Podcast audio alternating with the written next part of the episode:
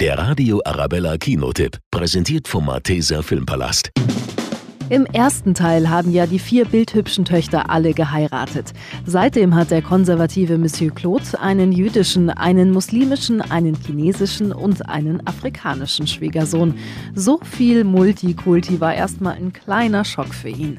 Im neuen Film reisen Claude und seine Frau aber in alle vier Heimatländer der Schwiegersöhne. Schon die Ankunft am Flughafen in Tel Aviv werde ich niemals vergessen. Vier ganze Stunden Bleibesvisitation.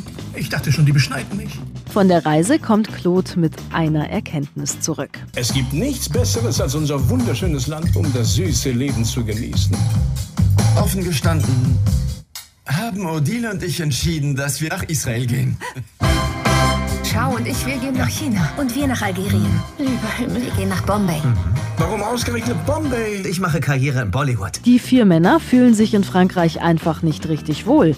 Aber Claudes Frau hat einen Plan, damit die Töchter samt Männer und Enkel in Frankreich bleiben. Unsere Schwiegersöhne lieben Frankreich nicht mehr und wir sorgen dafür, dass sie es wieder lieben. Das Arabella-Fazit. Eine typische französische Komödie mit vielen Lachern. Wem der erste Teil gefallen hat, der wird auch den zweiten mögen. Der Radio Arabella Kinotipp, präsentiert von Hofbräu München, jetzt auch im Malteser Filmpalast.